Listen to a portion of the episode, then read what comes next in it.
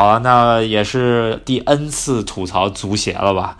我觉得咱们来好好讲一讲中超吧。这这两轮中超也是确实发生了不少事情。首先前三名的话，应该是有变化，上海上港冲上来了，中间也经历了吴磊打破射手王的记录这件事情，我不知道你怎么看的？吴磊确实很优秀了，我觉得中国前锋里，你想。你如果你只看射手榜，你以为吴磊是什么跟英超踢球？没一个中国人，就他一个中国人，就是全世界各国人都有。然后呢，你发现这是中超，然后吴磊十八个进球，独霸射手榜，还挺爽的感觉。虽然我上港队是这个北京啊，还有别的队争冠对手吧，但是呢，能看见一个中国人在射手榜上，挺高兴的。多少年没见过这种事儿？可是这些年啊，吴磊出名很久了，但是我看到他的身板一直没有练厚。也不知道具体是怎么想的，因为感觉如果像他这个身板的话，除要么就去西班牙，可能还还有的一比吧。就是如果靠身体的话，你要去英超，就是如果当时就是狼队的那个传言成真的话，我觉得他他够呛。嗯，英超跟德甲都不要考虑了，法甲也不行，其实就是一西甲应该行，意甲呢凑合凑合。对意甲动动脑子，就意甲可以靠鬼机灵，然后进球，然后西甲可以靠技术。英超、德甲、法甲，你真得硬一点才行。对西甲的话，技术肯定，你想当时。西甲球队什么巴坎布什么都是黄色潜水艇的主力，你想在西甲的一个怎么说中游球队能踢上吧，也得有巴坎布的水平啊。觉得是，但是人家巴坎布在潜水艇确实是一把好手啊。这个西甲射手榜也排得上名次。对，嗯，他他也就落后苏亚雷斯、梅西、C 罗这种球员，后面就是巴坎布。对，那是。你吴磊真的想要到达一定高度的话，我觉得身体还是得练练高一点。但据说好像球员不是特别想练身体，他觉得。自己练壮了之后，可能对于他自己控制自己的身体的怎么说协调性啊什么会会变差，所以说一直就没练壮。如果说你不登陆欧洲还可以说，你登陆欧洲还是得得练练。但是他已经这个岁数了，已经多少了？二十二十七八了。对，如果不在明年登陆的话，我觉得也没什么必要。我觉得，对，我觉得他就是。其实大家有时候不一定啊，要又想一锤子扎一拳眼儿，非要让球员去五大联赛，或者说非得去至少是什么英超中游队这种事儿，想的有点太多了。不如有的有的不如荷甲呀，然后葡超啊都可以考虑嘛，这都不错的。我相信吴磊应该荷甲、葡超还是能踢上的，毕竟张玉宁也踢上了，对吧？特别是像张玉宁的这种类型吧，现在中国球员里面还挺缺的，就感觉是大高大中锋型的啊，在荷甲。最近状态确实不错，不知道这次伤了会不会怎么样啊？这是积分榜，中超积分榜一看，感觉上海上港就突然追上来了，主要是一轮国安和鲁能全部输保级对手了。那天北京队输给同城对手仁和，然后我觉得挺无奈的。然后一看山东那边也输了，输给是垫底儿贵州，顿时感觉心情没有那么难过了。但是一看这个上港跟。广州恒大都狂扫对手啊，又觉得哎，感觉有点危险。对，最近上港还是比较稳当，除了输给，其实也输了个保级对手，输了大连，然后恒大呢也输了个保级对手，输了长春，就很奇怪。现在中超大家保级也非常激烈，只能说明就是跟你强队也也死磕，不然以前的话碰上恒大不都是最最低消费嘛，都让了。是因为我觉得八月份赛程确实很密，从这个世界杯结束到。刚上一周吧，基本上魔鬼赛程了，算可能球队啊有点吃不住了。然后保级队呢，外援还是挺好使的，尤其像大连的保级呃大连的外援卡拉斯科这样的，所以能冲一冲，把他们的防线搞一搞，也不是也出现这种情况不是很意外吧？但是四个队都出现这种情况还是挺大连的战术的话，基本上就是后场摆摆大巴，前前让卡拉斯科一个人搞搞，是吧？是这样的。哎，这招其实还行啊，他现在都升到第十三位了。之前呢是在降级深渊里苦苦挣扎，现在呢已经把。河南建业、重庆力帆和贵州踩在脚底啊，但是还是有危险吧？其实也就一场球的事儿。对，然后其实中冠这边呢挺有意思，北京、山东三十九分，然后呢广广州恒大呢三十六分少赛一场，然后上海上港呢三十九分也少赛一场，但是少赛这一场呢正好就是上海上港跟广州恒大这场比赛，所以这场球可以说完全决定了这赛季中超到底什么形式。对，我觉得这周末就已经有一场球非常令人期待，那就是。是呃恒大打鲁能是吧？其实也一定程度上影响了这赛季的走势吧，我觉得。嗯嗯嗯，因为中超并并不是四个队进这个亚冠嘛，是吧？所以大家还得不能说你们四个人。呃，来个什么 Big Four，那没有的事儿，你们还得你死我活一番。看一下，呃，最近恒大确实势头很猛啊。鲁能周中的话还踢了一场足协杯呢，嗯，赢小胜大连是吧？今年足协杯也是变成鲁能和和国安争争冠了。呃，总体来说，对对对，总体来说还是花钱的比较好使。中超历来的规律嘛，你看恒大上半年没太花钱吧，然后踢的呢。当然也不是很差了，但是对于恒大来说，跟往年比不尽人意。下半年买了这个广州塔，又把保利尼奥搞回来，除了输长春那一场吧，基本都是稳。其实主教练卡纳瓦罗其实也没怎么变阵吧，其实就是多上两个人，把把两个中国人替下来，就是这么回事儿。挺尴尬的，这两个。世界保利尼奥可以算世界级的，呃，半世界准世界级。然后那个塔呢，算是欧洲级的。所以说两个人一起上，哎，搞得咱们其他队后防线很慌。鲁能呢这边又是从巴甲买了个射手王过来，然后加上之前比较狠的那三个外援吧，然后 反正也是花了不少钱。就今年上港其实没怎么花花钱，主要还是。我觉得上港，因为他觉得他阵容比较纯熟了嘛，然后今年请了一个新教练，主要还是单线作战了。之后上两个赛季吧，其实都是三线作战，要的太多。然后今年其实很早都已经单线了，两个赛赛场全出局了，大家呃专心踢联赛，看看能不能最后搏一个。其实上港这个球队，如果今年再不拿的话，真说不过去了。再不拿的话，我怕信心就要崩了。信心一崩呢，球队可能就彻底。对，主要国安呢，今年就是三个外援买的比较好吧。嗯，买的外援非常到位吧。巴坎布呢是西甲的黑又硬，可以强吃中国的后卫的。就算你后卫是外援，他还是可以强吃。比埃拉咱们就说了多少次了，这个确实啊，已经在中超随便在中场可以掌握任何球呃任何球队的中场。他在西甲基本也有这水平，可能除了那几个巨头。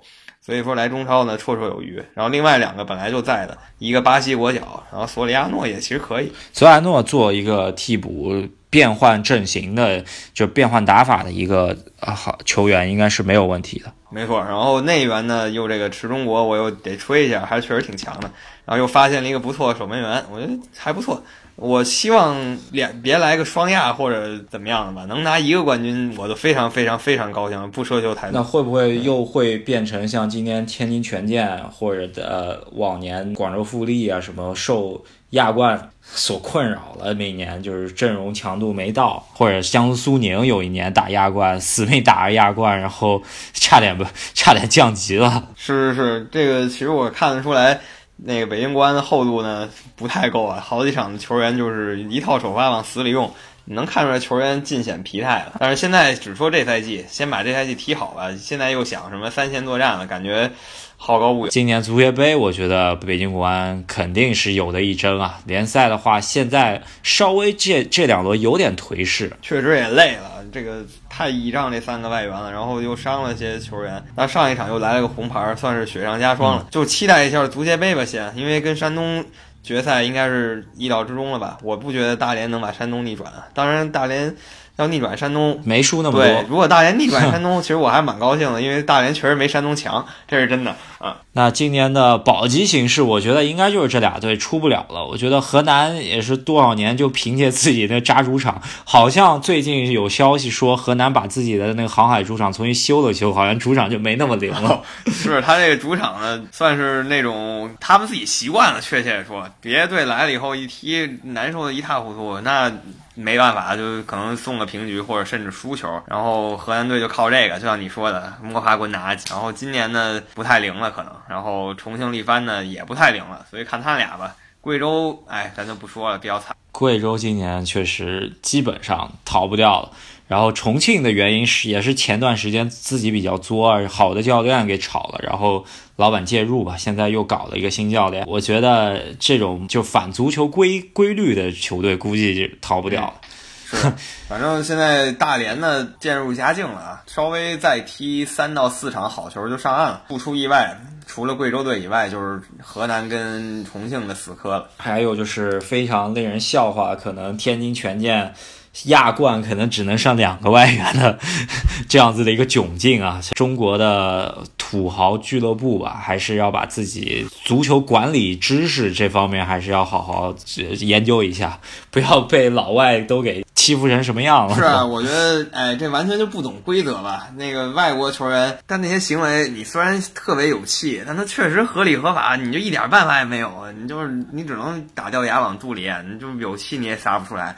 特别痛苦，对人家告到国际足联，你还得再赔钱，就跟当年申花被呃，虽然申花那个是故意的啊，就是被德罗巴告的那，你人家告到哪儿，其实人家就是有合同在那儿的，都是确实当然这么签的。不过天津权健也有也有苦衷，他就是想逃足协的那个 那个钱嘛，对吧？没错。反正就是一锅粥吧，你就是没有一件事儿能一下说得清的。你想说清一件事儿，你就得牵牵扯进来四五件事儿，然后你想把那四五件事儿理清了，你发现他们又牵扯到四五件事儿，反正就永远说不清怎么回事。中国足球就是这么一锅粥 吧，就先搅和着吧，先别管那么多了。然后上海申花这边我得说一下，就是最近好像呃从徐根宝买来的九九零零梯队的那帮小将用的还不错，他最近有一个。连续首发的十七岁啊，现在刚刚满十八岁的一个中卫，确实是一个好苗子。然后也是当时是对韦世豪吧，我记得对对很呃对国安的时候把他防了一下，然后韦世豪骂人的那个。对，总体来说，申花今年再拿几分保级之后，基本上都会用这些二十岁左右的球这算是彻底推倒重建了，也不是个坏事儿。如果这帮球员踢出来了，可能未来几年就是上海队的天下。还有一个比较惨就是华夏幸福福吧，然 后就是。热鸟，你之前一段鸟去哪儿了？他他他回回欧洲去了，就不知道为啥他他突然就走了。呃，华夏幸福买了一个摩洛哥的前锋，这两这两场在首发。这个怎么说？华夏幸福现在这行为完全就是呃死马当活马医了，也顾不了那么多了。就是我非得有个外援才行，就赶紧谁能来谁来吧。有点类似于天津权健，当时他俩。出来的时候就让人摸不着头脑，就是凭空造起来两支球队，然后疯狂从各队揽人，然后从欧洲揽人，然后呢两年没拿到成绩，这两个队就淡被大家冲淡了。这一轮中超呢，还有就是京津德比吧？你觉得这一场比赛，我觉得应该还是北京应该能碾压吧？呃，实力上来说确实是，而但是呢，这个现在北京跟天津比赛。远远不像十年前那么暴力、那么火爆了。现在两个队其实关系还不错，每次见面还都挺友好的，所以没有那么像以前那样非常非常期待了。就是能赢最好，打平了我也觉得没什么。那如果打平的话，那基本上就是上港的争冠。手啊，就主动权掌握在手上了。我现在比较期待，还是先拿足协杯吧。感觉足协杯能拿的可能性更大一点。呃，联赛呢，能拿最好，不能拿就不能拿了。你这个不要一口吃个胖子，明年还能继续。确实是，就是申花球迷老喊着啊，联赛怎么着？其实去年能拿一个足足协杯已经是皆大欢喜了。我觉得已经是这套阵容最大。最大限度的就是使用啊！现在现在这套阵容也就是中超五六名的水平，对，嗯，打得好了，上面稍微冲一下第五名。好了，那国内足坛咱们差不多讲了一讲中间，然后讲讲英超吧。踢了两轮之后，第一轮咱们讲了，就是第二轮最大的意外，或者说意料之中的意外，就是穆三年，是吧？对。首先，他确实不太顺啊。他来到了这个布莱顿，呃，咱们在那个英超展望那期节目里呢，也说布莱顿他确实就是个保级队，但是有一点咱没提。他虽然是个保级队，但他这个主场好像还挺猛，尤其是上赛季，你看他其实赢了曼联了，上赛季就，然后还赢了阿森纳，然后还逼平了热刺，所以说他这主场有两把刷子。当然他客场确实废物，对，客场基本上全输，然后人家就是想主场混个三十五分吧，对吧？基本上基本上。英超的保级线基本上是三十五分，这些年估计还低一点，因为强队太多，大家都捞不着分。对，反正就是他想把主场，就像你说拿够分以后，客场依旧是混吧，能混上一分算一分。然后主场他这么踢。如果说都都像赢曼联这场这么踢啊，别说三十五分了，主场混五十分都快可以了。曼联这一场的话，就是上来给别人打懵了，然后特别是我觉得像穆里尼奥这种教练的话，防角球任意球应该是没啥问题的。然后莫名其妙感觉就是角球任意球老丢球，反正而且挺有意思一点就是曼联，尤其是穆里尼穆里尼奥带队啊，就是他喜欢龟缩，然后不要控球什么的。但是现在这布莱顿呢，比他还要夸张一点，就面对一个本来就不爱控的球队，布莱顿居然还能做到全场控球只有百分之三十三啊！所以可见这个尴尬形势。这赛季的话上来之后，感觉穆里尼奥还是他刚来英超的时候，老是喜欢跟别人的教练打嘴仗，或者跟别的人的球员可能不对付。然后他现在就有点太奇怪了，就是老喜欢跟自己球员。打嘴仗不不对付，上赛季和博格巴和阵中什么各种球员吧，斯莫林什么都都传出过不太高兴的事情。然后这赛季好像他又跟自己什么上赛季勤勤恳恳的老臣吧，瓦伦西亚好像又传出有不和谐的事情。然后这个人他也就摁到板凳上了。然后上赛季跟卢克肖传的不好，这赛季反而又进主力了，就很奇怪，感觉也是可能江郎才尽的意味吧。虽然我是一个鸟的粉丝啊，但是确实特别像他在呃落后的情况下，也就只会换换费莱尼、换拉什福德，呃这一招吧，就感觉没有太多新呃新意吧。在战术上，毕竟一个人也不能总走运嘛。穆里尼奥呢，在他来曼联之前确实功成名就了。如果他在曼联失败了呢，也不也不能说他就不好，他依旧是个好教练。但是现在他如果现在再像踢布莱顿这场这么踢下去，那这穆三年就不远了。其实的话，这些年跟他齐名的另外一个教练就是瓜迪奥拉。这些年他其实还是在技战术方面还是有所进步的。就是说，在不只是他在巴萨那套。抢呃就是传控，然后他还增加了什么边路，在拜仁的时候增加了无锋，在呃在现在呃曼城现在增加了边路球员是怎么去得分啊这些这些战术上面可以说。曼联的日子现在不太好过，其实曼城也不太好过。这些他他不好过，不在于就是教练的问题，可能是在于他的伤病问题。当然，曼城咱们一直说他阵容实在太厚了，就比如说有一个位置伤了一个人，他能找出一个基本同水平的替补踢这个位置。而且另一点就是他从来不在弱队丢分，比如这场面对这哈镇，给人打了个六比一。给人打爆了啊！其实打个六比一也也没啥好说的吧，就是其实就是预料之中吧。主要他这赛季伤病比较比较伤的就是他的这个主力是吧？就是绝对大腿德布劳内伤了。对，据说他现在因为德布劳内伤，他估计得冬季还得再买人，不然的话，感觉挂掉了不稳。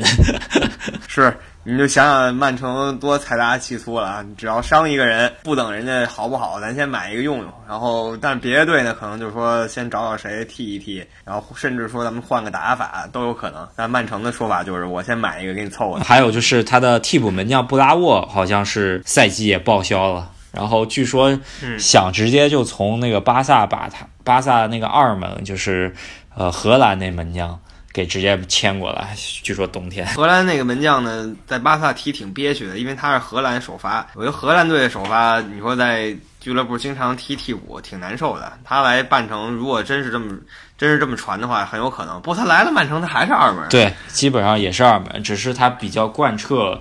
那一套走脚下的技术，对吧？起码会比切赫好一些。所以反正这就是曼城的思路吧，不给你养伤，你养着，我还得买人。如果你伤好了以后你不行，你就再见了。对啊，你想多少人都是这么被废的，什么乔哈特啊什么的。对，所以去曼城能捞着一笔钱，但是具体看你真的有没有这个雄心，能不能待熬得下去。